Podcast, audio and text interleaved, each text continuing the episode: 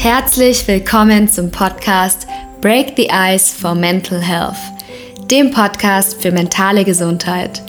Alexander Jung freut sich sehr auf dich und die Bewegung, die er in Gang setzt, indem er das Thema mentale Gesundheit salonfähig macht, Brücken schlägt und zu mehr Offenheit bewegt. Let's break the ice. Herzlich willkommen zur Folge 4 äh, unseres Podcasts Break the Ice for Mental Health. Heute mit Andreas Renz über das Leben im Profisport und mentale Gesundheit. Mein Gast Andreas Renz ist bekannt auch als Eisenrenz, eine Legende des deutschen Eishockeys, mehr als 800 Spiele in der DEL, deutscher Meister und Pokalsieger, acht Weltmeisterschaften, zwei Olympiateilnahmen. Heute Fernsehexperte für Eurosport und Mentor und Coach für Menschen und ihre Leben. Andi, voll schön, dass äh, ich heute bei dir sein darf und wir heute einen Podcast zusammen aufnehmen. Ähm, wie sitzt du heute hier?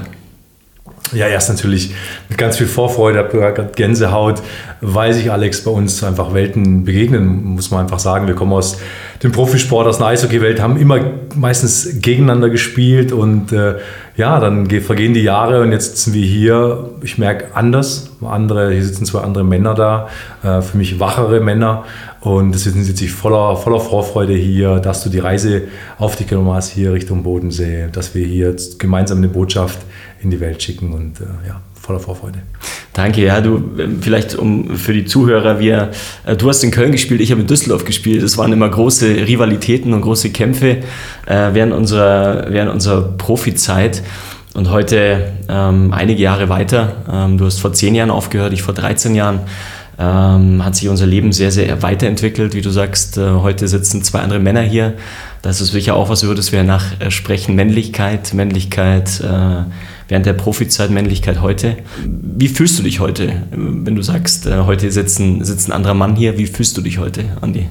Ich fühle mich sehr frei, also sehr frei, sehr, sehr glücklich und ich würde sagen, sehr, sehr bei mir, sehr, sehr zentriert, ähm, im Leben stehend. Ähm, ja, mittlerweile bin ich Vater von, von vier Kindern, also bin Fulltime-Papa mit einer, mit einer großen Patchwork-Situation. Also ich habe vier Kinder von drei Müttern, äh, was viele Herausforderungen mit sich bringt. Und wenn ich so rückblickend auf den Weg schaue, wie sich das alles ergeben hat, ähm, mit den Müttern, mit den Ex-Partnern, wie wir das leben, äh, ist wunderschön. Da ist eine große Freundschaft entstanden, äh, eine große, große Familie entstanden und deswegen auch ein Stück weit stolz auf diesen Weg, denn er war nicht immer leicht. Auch der Bruch nach dem Eishockey, die Lehre, die dann kam, wer bist du ohne den Sport, äh, mit vielen Krisen, vielen Tiefen, auch Beziehungskrisen. Und heute hier sitzend und ja, das Leben zu reflektieren, ähm, übers Leben zu sprechen, äh, über den Weg zu sprechen, berührt mich sehr deswegen ist mein Gefühl heute hier sitzend sehr, eben sehr ruhig, aber auch in einer großen Zufriedenheit. Ähm, weil du gerade angesprochen hast, Stolz. Ähm, wenn wir jetzt, wenn wir jetzt auch unsere Eishockey-Zeit auch zurückschauen, ist Stolz was, was ähm, ich habe ja gerade gerade auch äh, kurz ähm, im Intro erzählt, welche Erfolge du auch gefeiert hast im, im Sport. Es ist ja phänomenal, was du auch für eine Karriere hingelegt hast. Ähm, ist es was, was du diesen Stolz, den du äh, hast du den immer gespürt während deiner Eishockey-Zeit? Ähm, oder ist es was, was dich erst jetzt heute erfüllt durch den Weg, den du gegangen bist? Ich glaube, wenn ich ehrlich bin, ich habe immer ein Stück weit Stolz gespürt, weil ich gesehen habe, wo kommt der Andreas her? Wie hat der Andi diese Dinge erreicht? Und vielleicht mal kurz eine Reise zurück. Ich habe klassisch wie so ganz viele Jungs Fußball gespielt, äh, bis ich neun war. Und dann hat der Coach mich zur Seite genommen und gesagt, Andi, äh, mit Fußball, das gibt nichts. Also der hat mich einfach regelrecht rausgeschmissen. Ich glaube, das weiß nicht, ob das heute noch gibt, dass man einen Neunjährigen rausschmeißt, aber der hat mich rausgeschmissen. Ähm, war, war sehr hart für mich, weil das hat mir einfach viel Spaß gemacht. Ich war nicht besonders gut, äh, kann man sich vorstellen, aber es hat mir Spaß gemacht. Und dann war erstmal, okay, was machen wir jetzt? Und Eishockey ist in Schwenningen einfach groß, da ist Eishockey in aller Munde. Und ich bin schon immer so als kleiner Junge mit Fahnen und mit Fahne und Schal ins Stadion gegangen. Das heißt dann, okay, dann spiele ich Eishockey. Und kam dann zum Eishockey mit zehn und die haben mich angeschaut und gesagt, kannst du Schlittschuh laufen? Nee. Dann hat der Trainer einfach nur gesagt, okay, also du kannst hier nicht mitmachen. Und wenn du mitmachst, dann kannst du hinten in die Ecke gehen, dann lernst du vorwärts und rückwärts und Kreise drehen und wenn du das kannst, dann können wir mal schauen. Ich glaube, mit dem Gedanken, der geht wieder. Und da ist schon was in mir passiert, dass ich so, ja, es war fast schon ein Schwur, gesagt habe, okay, ich werde das allen zeigen, ich werde das schaffen, ich werde das machen. Ähm, aus auch einer Kindheitsgeschichte, vielleicht auf die gehen wir nachher, können wir noch eingehen, aber es war einfach so, ich werde es allen zeigen und ich glaube, das hat mich angetrieben. Dieser Biss, dieser Hunger. Und das habe ich dann in einer kurzen Zeit dann wirklich auch geschafft mit unglaublich harter Arbeit. Ich glaube, ich habe angefangen zu trainieren, wenn andere aufgehört haben. Ich war besessen von Training, ich war fleißig, ich war nie ein guter Schlittschuhläufer, nie ein guter Techniker, aber mit Wille, mit Kraft, mit, mit, mit eisernem Willen, würde ich sagen, habe ich einfach die Dinge erreicht und bin dann mit 17 Profi geworden und habe dann ähm, eine Karriere hingelegt, ja, die hätte man nie geglaubt. Also selbst meine Eltern, die Ängsten, die haben immer über mich gelacht und ach, der Andi. Und das, ähm, ich glaube, da war ich schon immer ein Stück weit auch stolz, ähm, mir alle Kindheitsträume zu erfüllen. Also ich wollte mal für Schwenningen spielen, ich wollte für Köln spielen, ich wollte mal Nationalspieler sein. Und so als Junge habe ich davon immer erzählt, als Zehnjähriger. Und da, mich haben wirklich alle ausgelacht. Und ich glaube, das hat mich dann schon, habe ich immer gespürt, wo ich herkomme. Ich war immer sehr gegroundet, sehr dankbar für das, was in meinem Leben ist. Also war deine, deine, deine Eishockey-Zeit war von, von, wie du sagst, eisernem Willen äh, geprägt. Äh, ist, wir haben im Vorgespräch auch darüber gesprochen, dass, dass du getrieben warst, dass du, ich weiß ja noch aus der Nationalmannschaft, dass du einfach, du warst das Arbeitstier. Du warst einfach der, der nicht kaputt zu kriegen war, sowohl äh, körperlich nicht, ähm, als auch mental nicht. Du warst immer, warst immer ähm, ja, so, so ein Muster, Muster an, an warst ja auch Kapitän äh, in sowohl Köln als auch Nationalmannschaften und äh, was einfach ein Muster an, an, äh, ja, an Einstellung, an Fokus. Und wenn du jetzt zurückschaust heute mit, mit, deinem, mit deinem Gefühl, das du für dich hast, warst das du, war das authentisch, authentisch du in dem Moment?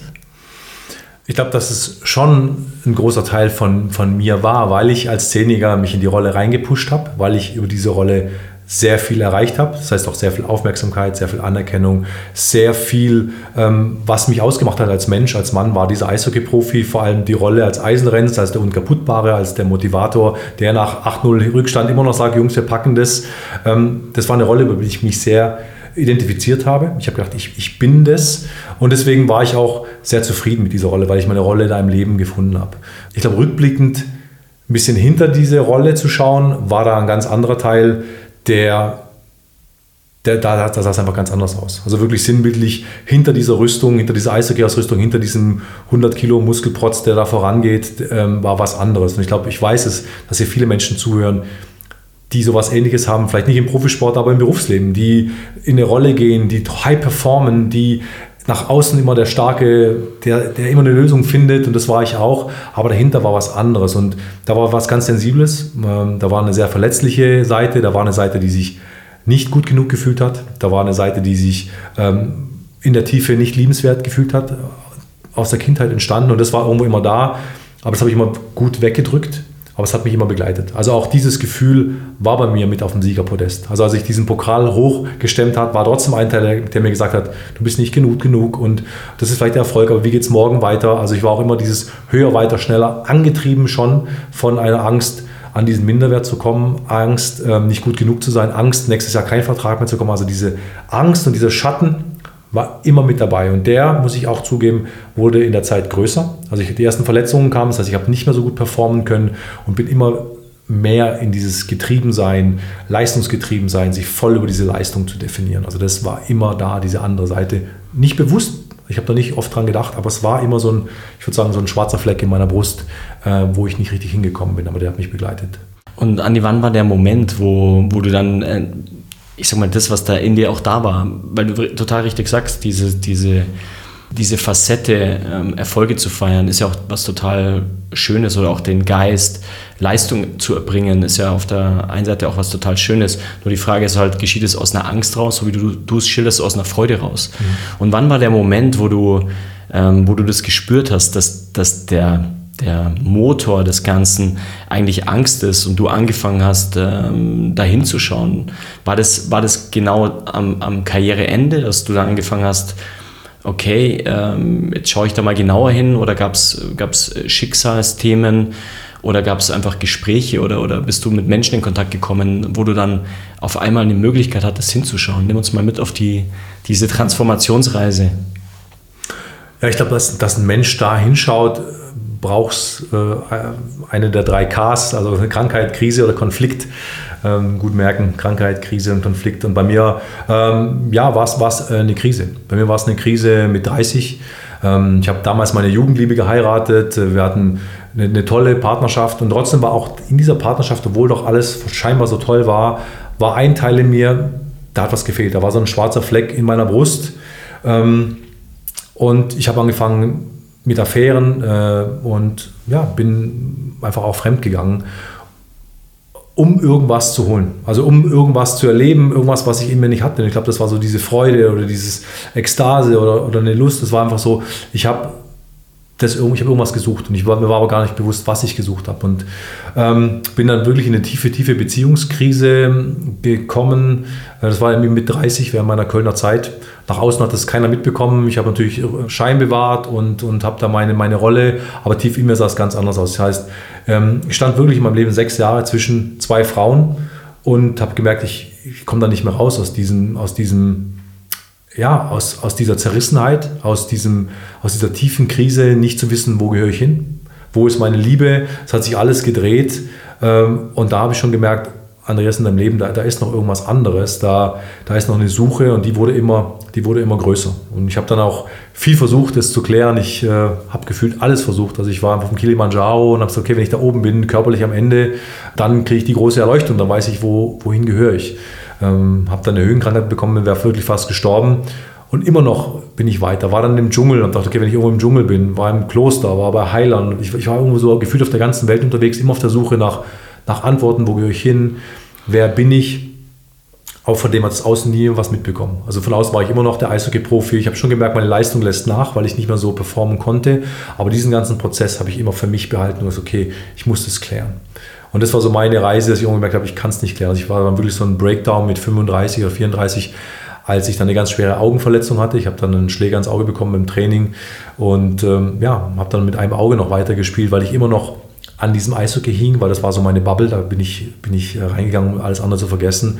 Und als mir das Eishockey genommen wurde durch diese Verletzung, dann war ich natürlich voll in dem Thema. Ich war, okay, wer bin ich überhaupt, wenn im Außen alles wegbricht und mir ist gefühlt alles weggebrochen? Also der Sport, die Anerkennung, auch erstmal die Einnahmen, ähm, dieses ich bin der Eishockey-Star und, und, was ist jetzt, da bleibt übrig. Meine Beziehung war, war, im, war im Eimer. Ich war in der Trennung, hatte zu dem Zeitpunkt zwei Kinder von zwei Frauen, hatte einen riesen Verlustschmerz den Kindern gegenüber und, und ich stand da so, okay, an dem Außen sind alle Säulen, die ich mir so im Außen schön aufgebaut hatte, dieses Leben, wo jeder sagt von außen, Andi ist doch toll, mega, äh, war weg und dann bin ich mal wirklich erstmal in mich reingefallen, weil dann war nichts mehr da.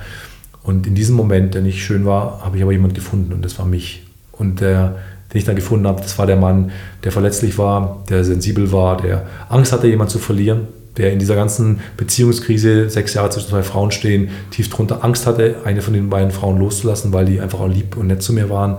Und das war eine Riesenerkenntnis. Und das war so dieser Weg durch den Schatten, sagen ja manche, durch tiefe Kindheitstraumen, ähm, durch das, was, was, was sich da in meinem Leben so gezeigt hat. Und das war mein Weg der, der Veränderung, dass ich gemerkt habe, dieser andere Teil, der möchte gesehen werden, da darf ich hinschauen, da darf auch wieder Liebe fließen, da darf ich mir die Anerkennung schenken, die ich halt früher übers Performen, über Leisten, über den Sport geholt habe, über Affären.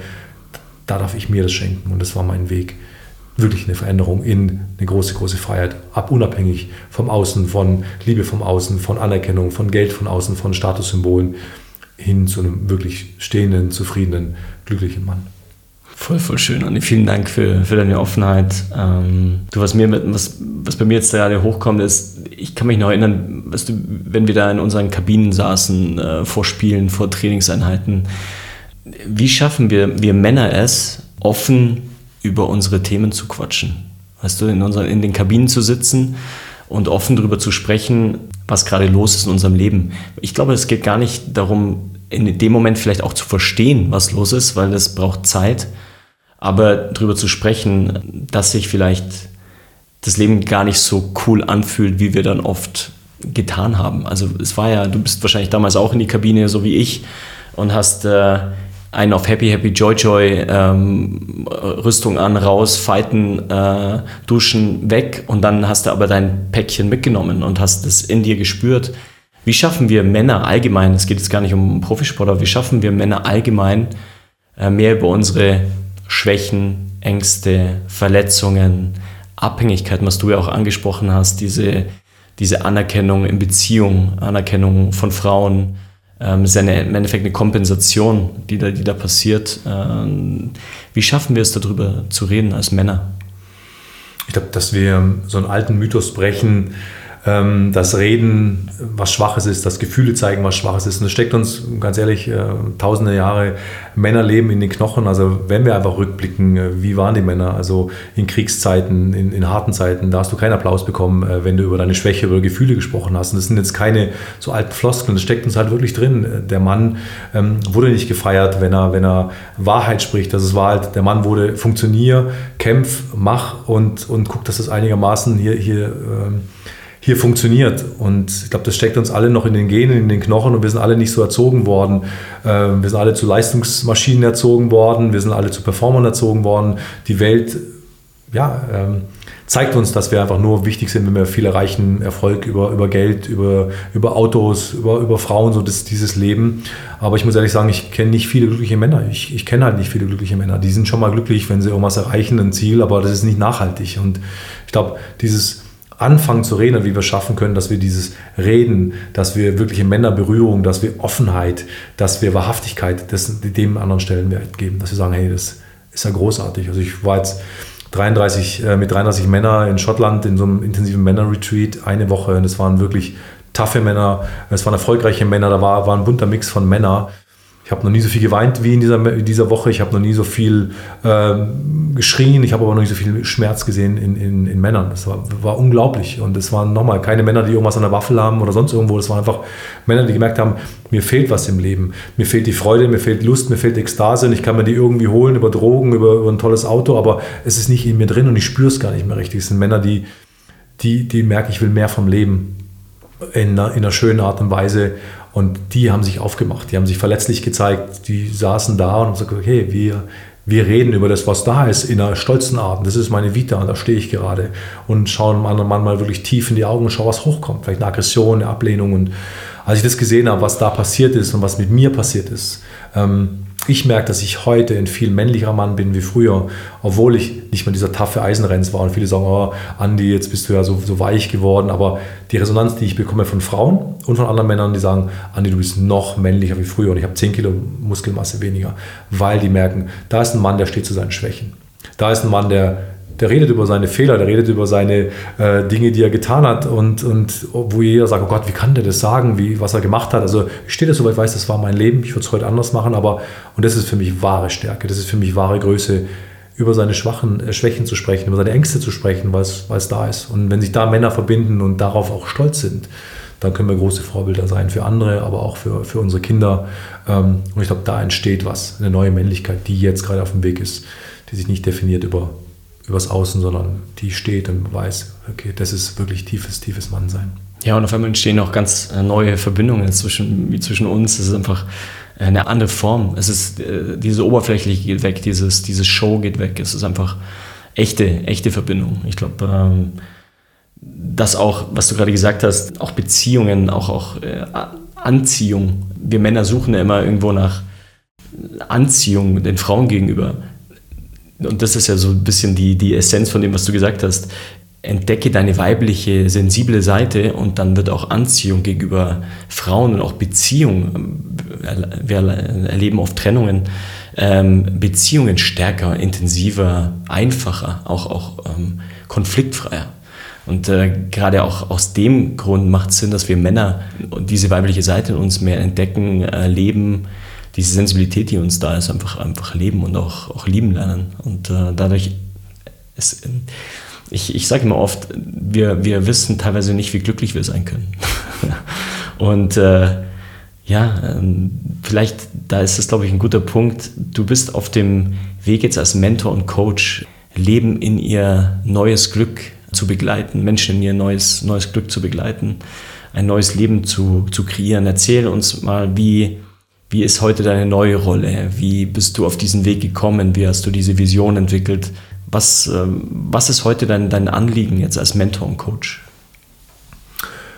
Also ich glaube, mein, mein tiefes Anliegen ist, den Menschen auf dem, auf dem Weg zu begleiten, einfach auch glücklich zu sein. Und, und das ist was, das habe ich erfahren durch, durch, durch meinen Weg und der war sehr schmerzhaft, der war sehr lang und ich glaube, ähm, dass viele Menschen nicht in Kiliman oder auf den Kilimanjaro müssen, nicht ins Kloster müssen, nicht irgendwie ähm, sondern es ist einfach ein, ein, Akt der Selbstliebe, zu sich zu schauen, äh, liebevoll mit sich zu sein und ich begleite Menschen auf, auf diesem Weg. Auch diese Selbstliebe, man, das ist so ein, so ein Wort, das hat, glaube ich, so gelitten wie kein anderes letzten Jahre. Es gibt irgendwie Selbstliebe Taschentücher und Selbstliebe Bettwäsche und ist aber alles für mich so oberflächlich, aber eine tiefe Selbstliebe, sich in der Verletzlichkeit, in der Schwäche, also wenn ich damals, als ich am Boden lag und ich lag wirklich am Boden, was ich gebraucht hätte, wäre, dass ich damals gesagt hätte, okay, Andreas, ist alles okay, so wie es dir gerade geht, es ist okay. Und trotzdem bist du ein liebevoller Mann, du bist trotzdem ein, ein toller Mensch, auch wenn es im Außen gerade nicht so ist. Also einfach, das ist für mich Selbstliebe, wenn es uns gut geht und wir hauen uns auf die Schulter und sagen, es ist toll und ich bin aber in dem Moment, wo wir es nicht fühlen, wo wir Beziehungen nicht auf die Reihe kriegen, wo wir vielleicht äh, gefühlt irgendwas gegen die Wand gefahren haben und da sich liebevoll zu begegnen. Und ich glaube, auf diese Art und Weise begleite ich Menschen, also zu sich wieder in eine Verbindung kommen. Du hast Männer angesprochen, die halt so viel im Außen haben und das aber nicht spüren. Okay, spür dich mal selber, spür's mal, spür mal die, äh, die ganzen Gefühle, die da da sind. Und ich glaube, was ich halt ganz gut kann, ich bin sehr, ich habe eine ganz, ganz weiche feminine Seite, ich bin extrem liebevoll, ich bin extrem sanft in vielen, vielen Teilen und diese Sanftheit lebe ich und das ist wunderschön, auch als Mann. Und trotzdem habe ich diese andere Seite und das ist der Eishockey-Profi des Eisenrenns, der ist noch da, der ist nicht weg. Und auch in meinem Coaching, in meinem Mentoring, den brauche ich ab und zu, wenn ich merke, hier rutscht jemand ab in sein Drama, hier, hier redet sich einer wieder einen alten Glaubenssatz ein, sondern dann kommt schon mal der Eisenrenns, pass auf, hey, du willst Veränderung, dann komm, let's go. Und dieser ganze spirituelle Weg, das ist kein Weg mit Birkenstock und wir bereichern uns selber, das ist, das ist cool und das macht Spaß und das ist ich glaube, Alex, das weißt du, das haben wir vorher gesagt, es ist für mich viel mutiger als Mann und als Frau und viel männlicher, wie jetzt, wenn ich aufs Eis gehe, äh, dich in einen Schlagschuss zu schmeißen, Kopf voran. Das ist für mich klar, das, das macht uns eine Rolle oder sonst irgendwas, aber dem eigenen Schatten zu begegnen. Also diesen tiefen Gefühl des Minderwertes, tiefen Gefühl von ich bin nicht gut genug, tiefen Gefühl von äh, ich bin nicht liebenswert, tiefen Gefühl von Einsamkeit, das tiefe Gefühl von Ohnmacht da mal stehen zu bleiben, da sich nicht abzulenken mit Drogen, mit Leisten, mit Performen, mit irgendwelchen Zielen im Außen, sondern ich bleibe mal stehen und lass es mal kommen. Ich gehe da mal tief rein. Ich glaube, das ist auch meine große Gabe, dass ich das halten kann. Ich kann so einen Raum halten, wenn ein Mensch in eine tiefe Ohnmacht geht. Wenn ich einen Mensch durch seine tiefsten Ängste begleite, die sind mal da, die dürfen mal da sein. Und ich mache die nicht weg, sondern ich sage, geh mal rein. Es ist einfach ein Anteil von dir. Und du musst als, als Mentor, glaube ich, so tief gewesen sein, dass du jemand anderen in die Tiefe führen kannst. Und ich glaube, ich war wirklich mit vielen Themen echt tief unten. Ich habe tief gefühlt und ich fühle immer noch, ich bin da nicht durch. Auch da, du bist nie fertig, das ist immer ein Weg. Aber ich glaube, ich war in einer, in einer großen Tiefe und, und, ich glaube, ich kann da Menschen tief halten und ich kann das tief mitfühlen. Und, und ich glaube, darum geht es. Ich bin einfach mitfühlen. Ich öffne Räume, dass Menschen sich sicher fühlen und an ihre Themen gehen. Weil vielleicht auch da abschließend, warum soll überhaupt jemand an seine Ohnmacht gehen? Warum soll jemand an seine Ängste anschauen? Warum soll jemand sagen, okay, ich schaue mal meinen Minderwert an? Weil der Pendel schlägt immer auf die andere Seite. Also wenn du in eine Trauer gehst, wird sich die Freude in deinem Leben erhöhen, du wirst die Freude mehr spüren. Wenn du an eine Angst gehst, wird auch die Liebe größer. Also es ist immer so im Leben, es will immer Balance, dein, dein System gleicht es aus. Das heißt, ich lade jeden Menschen ein, geh in deinen tiefsten Schatten, geh in die tiefsten Gefühle und du wirst sehen, das Leben schlägt aus mit Lust, mit Ekstase, mit Freude, an kleinen Dingen. Vielleicht an etwas ganz, ganz klein. Du kannst dich freuen wie noch nie. Du denkst, was ist denn jetzt los? Ich freue mich teilweise an Dingen, wo ich sage, Hilfe. So, da hätte es früher einen Titel gebraucht, wo ich sage, es war einfach nur was ganz Kleines. Und das, das ist für mich die neue Zeit. Ich brauche nicht mal diese riesen Kicks. Äh, und das ist mal schön, aber an den kleinen Dingen, an den kleinen Gefühlen, an den kleinen Sachen, das ist für mich lebenswert, weißt du. Das ist auch so High-Performer, die hier wahrscheinlich zuhören. Ich sage, wow, was habe ich für einen Deal abgeschlossen? Toll, aber was ist, wenn du dich an was ganz Kleinem freust? Das ist was. Und das ist was, das hast du jetzt, das spüre ich bei dir. Und trotzdem darf man ein erfolgreicher Geschäftsmann sein und alles tun. Aber wenn man das doch an den kleinen Dingen kann, äh, das ist für mich wahre Lebensqualität. Ja, und du hast äh, äh, vorhin noch gesagt, du bist Familienpapa. Wir haben gerade äh, oben mit, deinem, mit deinem einjährigen Sohnemann gespielt und äh, gerade, äh, glaube ich, in der Rolle hast du ja auch gesagt, ähm, kommst du ganz, ganz viel an deine, deine Themen. wie, wie ist es für dich, Familienpapa zu sein? Du hast vier Kids, bist für alle äh, toll da. Ähm, wie ist es für dich? Was ist für dich Familienpapa sein? Und vielleicht auch gerade jetzt mit diesem neuen Blick auf äh, Familienpapa sein. Ja, ich glaube auch da ist es für mich und für die Männer auch Zeit, und das sehe ich, es sind viele Männer, die, die, die diese Rolle anders sehen. Wir hatten oft abwesende Väter, Väter, die einfach nicht anders konnten, die mussten Familie versorgen, die mussten viel arbeiten, die waren abwesend. Und ich glaube, es ist eine neue Zeit, dass wir Männer mehr für die Kinder da sind, bewusst da sind. Und das ist eine Rolle. Und ich glaube, in die Rolle ja, das wollte das Leben so. Also das wollte das Leben auch ein Stück weit von mir. Und wenn ich mich jetzt sehe mit, mit vier Kindern, ich glaube, das größte Geschenk, was ich habe, sind, sind meine vier Kinder und ich, ich sehe mich immer als, als, als Lernender. Ich lerne so viel von meinen, von meinen Kindern, wie die sind, äh, wie klar die kommunizieren. Und, du hast heute mitbekommen, wenn mein Kleiner was will, dann, dann zeigt er so und dann ist es ganz klar, was der will. Und irgendwann habe ich aufgehört, klar zu kommunizieren, weil ich gedacht okay, wenn man das so klar sagt, dann wird man abgelehnt oder dann, dann, dann, wir haben einfach viele Erfahrungen gemacht. Und heute drucksen wir rum in Beziehungen, wie oft druckst man rum und macht über acht Dinge. Man will eigentlich ganz klar das und sagt es nicht, äh, sei es in, im Firmenleben.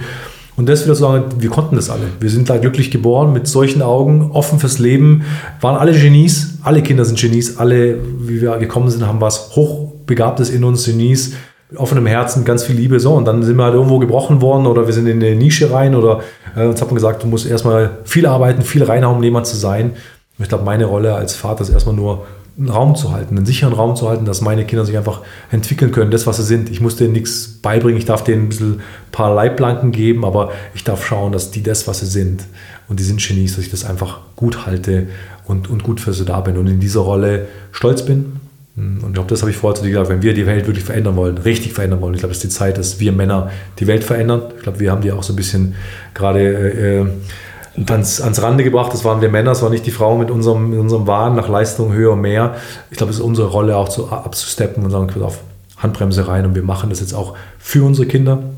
Wir schauen, was, was, was brauchen wir denn wirklich, was brauchen unsere Kinder, was braucht diese Welt. Und wenn wir liebevolle Väter für unsere Kinder sind, und da sind jetzt ganz viele liebevolle Väter auf dem Weg, dann wird eine andere Generation hier aufwachsen. Und die Generation, glaube mir, die weiß, was zu tun ist. Äh, das sind, das, das, sind, das sind einfach dann Menschen, die wirklich hier viel verändern wollen. Ich glaube, das ist das Größte, was wir machen können. Wache Väter sein. Und diese Rolle liebe ich. Und diese Rolle zeige ich auch, auch Vätern, die sagen, ich komme da nicht so richtig rein, weil es oft was Eigenes ist. Vielleicht ein, eine eigene Angst, äh, vielleicht auch das nicht erlebt haben von seinem Vater. Und dann ist es schon ein Weg, erstmal ein wacher Vater zu sein. Ich meine, wenn du von deinem Vater nicht umarmt wurdest und du nicht gehört äh, bekommen hast, dass du ein toller Typ bist und das alles toll ist, ganz ehrlich, wie sollst du es deinem Sohn weitergeben? Du kannst es nicht. Du, du, das habe durfte ich teilweise erfahren und, und das dürfen wir brechen. Wir dürfen so alte männliche Muster, alte Familiengeschichten dürfen wir brechen. Dafür braucht es eben diese, diesen Weg, diese Wachheit, diese Mut, selbst die Themen anzuschauen, dass unsere Kinder das nicht übernehmen müssen und die einfach sich frei entfalten. So lange ausgeholt, aber das ist so eine, so eine Rolle, da sehe ich uns Männer wirklich gefordert bei allem, was wir auch performen dürfen, aber wirklich an alle Väter oder werdenden Väter da draußen nehmt es und, und habt dann Stolz in dieser Rolle und für die Mütter genauso. Es ist oft so diese die Mutter und dort dieses alte, das ist das größte Geschenk, was, was, was, was, was du einem Mann machen kannst, ist dieses ein Kind zu schenken und, und eine Mutter, die das annimmt, darin aufgeht, das liebevoll hält und trotzdem ihren Stolz, trotzdem Frau leben darf, aber diese Balance zwischen Mann und Frau, okay, wir machen das als, als was Großes, weil wir verändern hiermit die Welt, wenn wir unsere Kinder da bieten. Ich glaube, da brauchen ganz viele Menschen auch Stolz in dieser Elternschaft.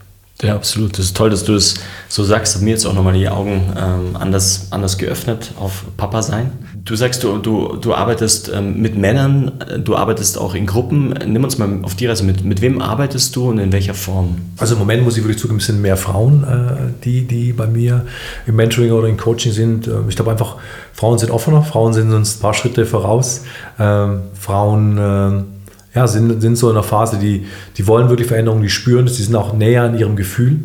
Äh, ein Mann ist teilweise noch der, will immer noch durchziehen, will immer noch durchhalten und eben sich öffnen, einem anderen Mann zu öffnen oder vielleicht sich einen Coach zu holen. Oft noch so dieser alte äh, Stigma ist, es ist Schwäche was absoluter Schmarrn ist, aber es ist halt immer noch in unseren Köpfen drin. Das ist auch Eishockey, ich meine, wenn du, wenn du was nicht konntest, Klar. bist du ein Coach oder lern mir das oder hast, hast, dir, hast dir einen Fitnesscoach geholt, aber gerade bei diesen mentalen, inneren Themen sind wir immer noch so, oh Gott, ich hole mir einen Coach, ich bin ein Psycho oder sowas, ich glaube, das darf auch brechen. Aber deswegen sind es im Moment äh, noch hauptsächlich Frauen. Die Männer kommen, sind auf dem Weg, haben noch ein bisschen Angst, aber die kommen. Darf ich auch zu mir schauen? Also wenn ich das noch nicht in meinem Leben anziehe, okay, was ist mein Thema mit Männern? Deswegen war auch diese Männerwoche für mich wichtig, weil ich da nochmal was aufdecken durfte, weil mein erster Schmerz war von einem Mann. Also mein Vater ist gefühlt, als ich fünf war, aus meinem Leben gegangen, weil er, weil er krank wurde. Das heißt, mein, mein Gedanke war, Männer gehen. Mein, also mein Vater, mein engster Mann, der ist gegangen, der hat mich allein gelassen. Das heißt, da war ein Schmerz. Das, also ich gebe jetzt hier mal so einen inneren Prozess, wo sich vielleicht jemand wiederfindet. Das heißt, ich habe da einen Schmerz von einem gehenden Vater. Das heißt, meine tiefste Überzeugung war, Männer kann man nicht ganz vertrauen und Männer verlassen einen. Und heute habe ich immer so mein Leben gedacht, da waren ganz viele Männer, du weißt, wie viele Männer wir äh, zu tun hatten, in der Kabine gesessen, im Bus gesessen. Ich war immer umgeben von 25, 26 Männern. Ich war immer da und doch war ich immer so ein Stück weit, habe ich das Gefühl, ich bin alleine. Ich bin nicht ganz in die Tiefe. Ich komme mit den Feiern, Jubeln und Machen und Trainieren und da war aber, ich bin nicht ganz, was ist da los? Und es war wirklich so, ich habe das zurückgehalten, aus Angst verletzt zu werden. Ich habe mich nicht ganz geöffnet.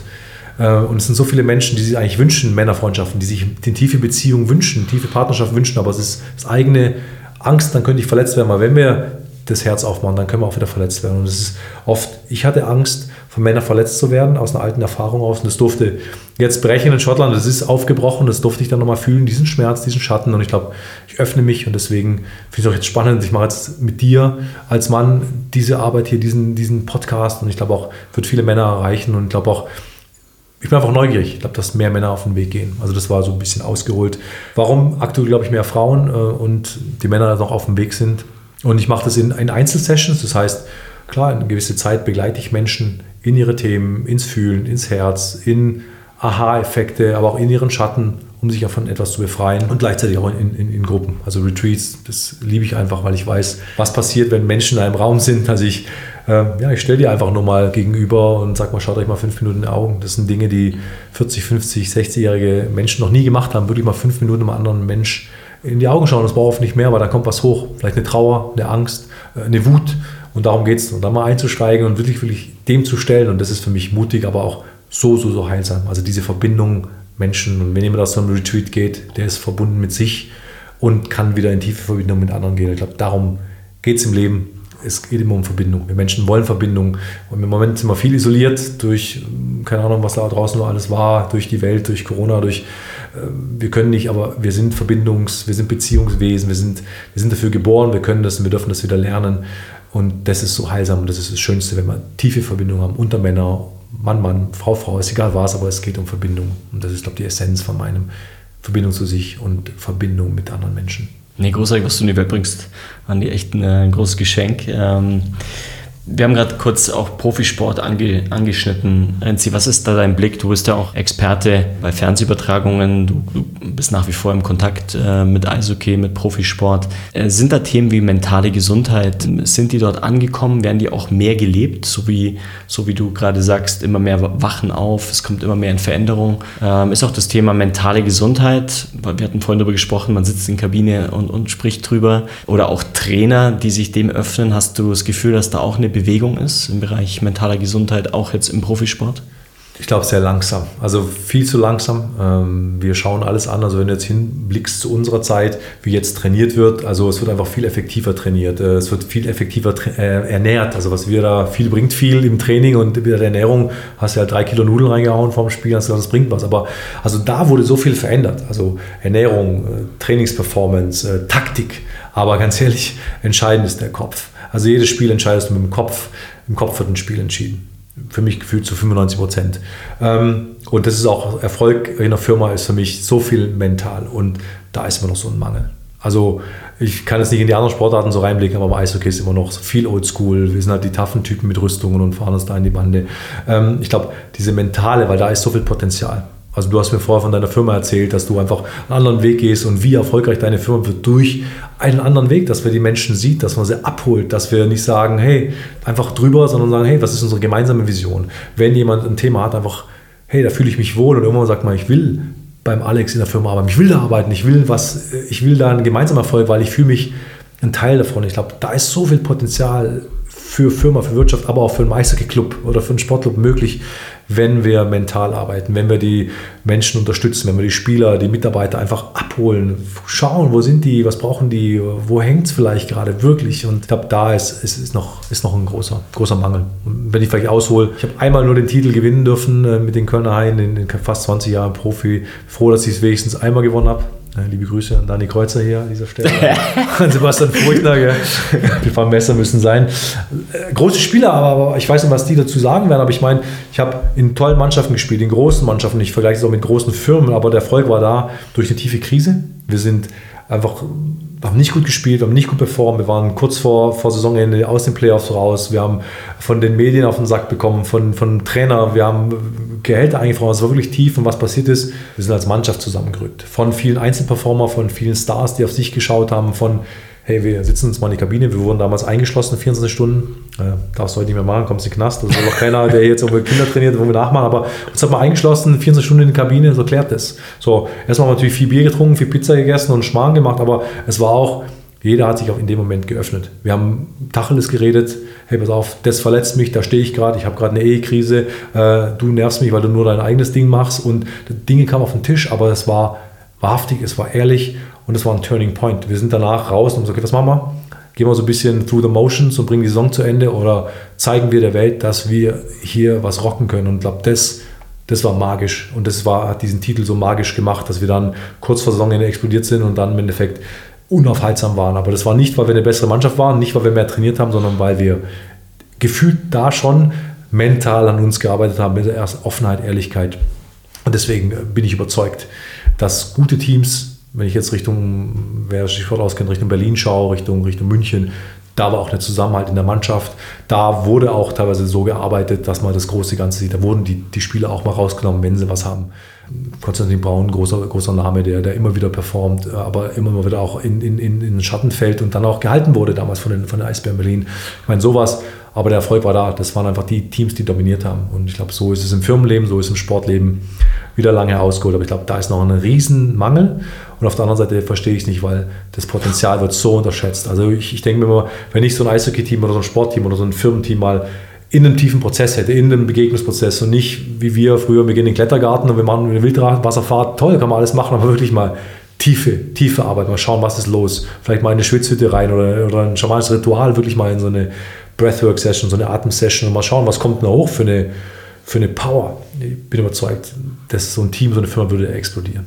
Ja, das ist wirklich schade, dass da der größte Hebel liegt und die größte Chance, sowohl für, für jeden Spieler, aber auch für, für, den, für den Erfolg äh, des Vereins, auch die Strahlkraft des Vereins. Und nach wie vor, ich glaube, es, äh, Andi, ich glaube, es ist Unwissenheit. Ich glaube, es ist Unwissenheit. Ich glaube, umso mehr Menschen das erfahren, dass es da diese große Quelle der Kraft gibt und Freude gibt, äh, dass, dann, dass dann schon mehr passiert. Und das jetzt auch, das stelle ich, das ich schon fest, ähm, es hat sich jetzt gerade in der NHL, höchste ähm, Eishockey-Liga der Welt, der erste Spieler, äh, aktive Spieler zu äh, mentalen Problemen, Depressionen äh, geäußert, der nach wie vor in der NHL spielt. Und äh, das ist auch ein, einfach ein großer Hebel, dass sich einfach auch das Menschen, die aktiv sind, Sportler, die aktiv sind, sich auch anfangen zu öffnen und sagen, hey, lass drüber reden. Und was ich auch erlebt habe, was du auch erlebt hast, wenn du dich öffnest, auf einmal fangen, fangen die um dich rum sich auch zu öffnen an. Wenn einer in der Kabine sitzen würde und sagen würde, ey Freunde, ich habe Angst, dann erstmal wäre wär Totenstille,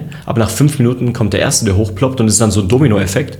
Und auf einmal hast du einen, einen Mega-Drive, das, was ihr vielleicht durch Zwang 24 Stunden eingesperrt in der Kabine ja. erlebt habt, das könnte, das müsste nicht unter Zwang, sondern könnte wirklich geführt und, und wie du sagst, in, in einen Prozess zu gehen, äh, gemacht werden. Also vielleicht wäre es was für die Zukunft, äh, Renzi, wenn du ähm, Eishockey-Clubs in, in der Transformation führst. Das wäre doch eigentlich auch eine ganz coole Möglichkeit, oder? dass du in Kabinen stehst und sagst, hey Jungs, lasst uns einfach mal zwei Stunden ehrlich, offen äh, über, über unser Leben quatschen. Also auch hier der Ruf raus. Ich weiß, dass es in dem Podcast viele Menschen hören. Wenn da ja, jemand äh, ein Eishockey-Club oder, oder eine Firma Interesse hat, dann, dann von Herzen gerne. Also ich glaube, dafür, dafür trete ich, trete, ich, trete ich an, bin ich auch da. War noch nicht in meinem Leben, warum auch immer. Ich glaube, mir war jetzt auch viel Vaterschaft und auch viel Rückzug und, und ähm, aber das, das, das darf im Leben kommen und da, glaube ich, sind wir zwei einfach auch Experten, weil wir es erlebt haben. Wir saßen da drin und ich hatte das auch erlebt, dass ich da drin saß und dann kam so ein, ähm, ja, so ein ja, wie sagt man da damals, wir haben gesagt, Hampler, der hat halt da vorne ein bisschen gesagt, okay, komm Jungs und hier und Chaka Chaka und du saßt drin mit verschränkten Armen und sagst, was will der mir erzählen? Gell? Und ich durfte das einmal leben. Ich habe äh, im Profi-Basketball-Team in Hagen, äh, habe ich mal einen Tag eine Session gemacht. Und da war das Thema, dass, dass den ja Top-Performer, dass der im Training äh, jeden Freiwurf versenkt und im Spiel einfach nicht. So, und der Coach hat mich damals gefragt, ob ich mal eine Session mache. Ich habe eine Session gemacht, muss vorstellen, das waren alles die Basketballer große Kanten und das waren die Top-Spieler und wir saßen da und ich saß dann da vorne und, und die waren wirklich alle mit verschränkten Armen da. Und okay, was, ist, was will jetzt der Typ? Was will jetzt der Typ? So, und irgendwann habe ich gesagt, pass auf, wenn ich da war wie ihr, wäre ich genauso da gesessen, aber wenn ich euch sage, ihr werdet danach besser spielen, ihr werdet mehr Erfolg haben und ihr werdet mehr Geld verdienen, dann waren die erstmal offen. So. Also das war halt so, warum soll ich das tun? Warum soll ich überhaupt äh, da irgendwas anschauen? Grundsätzlich, wenn jemand da noch nicht war, wenn er keine Krise hat, sagt er, pass auf, okay, machst du mich besser, machst du mich schneller, äh, eine Firma, machst du uns erfolgreicher? Dann sage ich, ja, garantiere ich dir. So, und dann sind wir in den Prozess gegangen. was dann ganz schön war, ich bin mit dem in Dialog gegangen, mit diesem Topstar, der, der eben ein Thema hatte, wenn er vor Publikum äh, diesen Freiwurf nicht versenkt. Und der ist aufgestanden und sagt, okay, pass auf, ich, ich bin jetzt mal ehrlich. Äh, ich komme wirklich aus dem tiefsten Ghetto und ich habe mich hochgearbeitet und ich habe für mich war das okay, dieser Profisport, ich habe mich da rausgearbeitet und ich habe diese Dinge immer gemacht, diese Punkte. Und ich bin Vater geworden vor, vor, vor, vor einem halben Jahr und jetzt ist da so ein kleiner Knirps da. Und ich weiß, in meinem Kopf geht da irgendwas los. Wenn ich diesen Wurf nicht mache, dann, geht, dann kommt, kommt der Ratter da so. Ich mache diesen Punkt nicht, dann kriege ich keinen Vertrag mehr und ich sehe schon, wie ich meiner Familie und meinem kleinen Sohn irgendwo wieder ganz am Boden irgendwo im Ghetto sitzen. Dieser, dieser kleine Mann, den ich so liebe, das gleiche Leben hat wie ich. Das heißt, auf einmal war da ein anderer Druck da, aber es war auch dieses Denken. Und er sagt dann, ich habe einfach Angst. Ich habe Angst, dass ich versage. Und im Kopf hat sich was abgespielt. Das wird wahrscheinlich niemals eintreten, aber das ist halt oft 95 Prozent der Dinge, die wir uns irgendwo Angst haben in der Zukunft. Das wird niemals eintreten, auch. Sie gut merken. Es kommt nicht, aber es ist unser Verstand, der uns irgendwas vorkaut. Und das heißt, als er das gesagt hat, was ihm da losgeht, also, da wurde es ihm erstmal bewusst. Und dann stand er dieser große Riegel da und fängt an zu weinen. So, ich habe einfach die Hosen voll, ich habe Schiss. Nicht um mein Leben, sondern ich habe Familie. So, und auf einmal habe ich gemerkt, wie, wie ganz viele, da ist was passiert und alle kamen zu dem und haben den, hey, hey wir sind doch da und, und berührt mich gleich. Und der hat nachher performt. Weil der, der, der hat es nur ausgesprochen, der hat sich hingestellt und hat gesagt, ich habe Angst zu versagen. Und es ist okay, Angst zu haben. Und ich muss die Angst nicht wegmachen, weil viele Menschen kommen ja und denken, Andreas, mach, mach mir die Angst weg. Ich mache das nicht, ich hole die Angst her und sage, du darfst, es ist einfach nur ein Teil von dir und deal mit der und weiß, verstehe, warum die kommt. Um was geht es denn wirklich? Ist nur ein Gefühl. So, und jetzt kann der das. Der kann vor diesem Wurf geht er hin und sagt, pass auf, ich, ich habe Angst, ist okay. Und die Angst steht neben mir auf einer Freiwurflinie und der haut das Ding rein, weil das einfach, weil die nicht mehr ablenkt von der Konzentration. Also das ist so ein schöner Weg. Ähm, deswegen, wie das im Sport funktioniert, auch in der Firma, wenn jemand einen Vortrag hält, wenn jemand weiß, er hat eine große Entsche Entscheidung, es ist einfach so wichtig. Die Teile, wo dann da sind, einfach die Angst dabei zu haben und zu wissen, aber die auch zu kennen. Und das ist halt wichtig, sie kennenzulernen. Dafür darfst du halt hinschauen. Ja, und wie stark ist es, wenn das dann noch im Kollektiv passiert, weißt du, in der Mannschaft, wo ja. alle dann ihre Ängste teilen, was dann für eine Power entstehen ja. und entstehen würde. Ja. Renzi, zum Abschluss dein Wunsch für die Zukunft.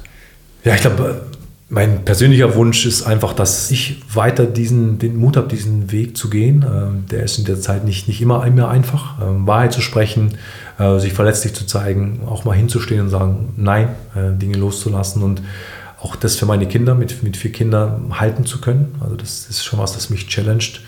Ja, und ich glaube auch fürs Kollektiv, für die, für die Menschen da draußen, dass wir, gerade ist einfach viel auf der Welt los, es sind viele Krisen, es sind viele Brandherde, zu verstehen, dass es, ähm, ich glaube, das Leben ist nicht gegen uns, das Leben ist für uns und äh, das Leben will gerade was von uns. Und was das Leben will, ist, dass wir zu uns schauen, dass wir wieder in Verbindung kommen, dass wir anfangen zu sprechen, äh, dass wir anfangen zu lieben. Und äh, auch dieses Lieben, anfangen zu lieben, äh, sich selbst zu lieben, das darf, ich glaube, dafür bin ich, möchte ich Botschafter sein, das darf ein anderes Image kriegen. Und Liebe heißt nicht von Tüte, Tüt und Tüll und Weich, sondern Liebe heißt, das ist tief. Liebe ist tief, ist ein tiefes Gefühl und sich zu lieben im Schatten und sagen, hey, wenn bei mir gerade der Schatten da ist, die tiefste Ohnmacht, die tiefste Krise, dann ist es auch Liebe, weil die Liebe holt alles nach oben. Und diese Zeit, ist für mich eine Liebeszeit. Ob ich jetzt jemand jetzt den Kopf schüttelt oder nicht, für mich ist es gerade eine Liebeszeit. Das heißt, Liebe ist einfach für mich eine Energie, ist eine hochschwingende Energie, die holt gerade alles in uns hoch. Die holt gerade den tiefsten Schatten, den tiefsten Horror, kommt gerade alles nach oben. Und das wird noch, wird noch mehr. Und ich glaube auch, das ist mein Wunsch, dass die Menschen das erkennen. Das Leben ist gerade nicht gegen uns, es ist gerade für uns. Und es gilt jetzt irgendwo hinzuschauen, und zwar zu sich und Dinge zu öffnen. Und dann wird es schön. Dann wird es in dem Sturm, der da draußen ist, wird es einfach ruhig. Und dafür, klar, trete ich an, ich glaube, dafür trittst du an, dafür treten ganz viele gerade an und die dürfen Gehör finden. Deswegen ist es schön, vor einem Mikrofon äh, das zu teilen. Danke ja, für jeden, der hier zuhört. Danke für dich, dass du einen Raum aufgemacht hast. Anni, ich danke dir. Danke, dass wir in Verbindung sind. Äh, danke für den wunderschönen Podcast und danke, was du in die Welt bringst. Danke, danke. Danke.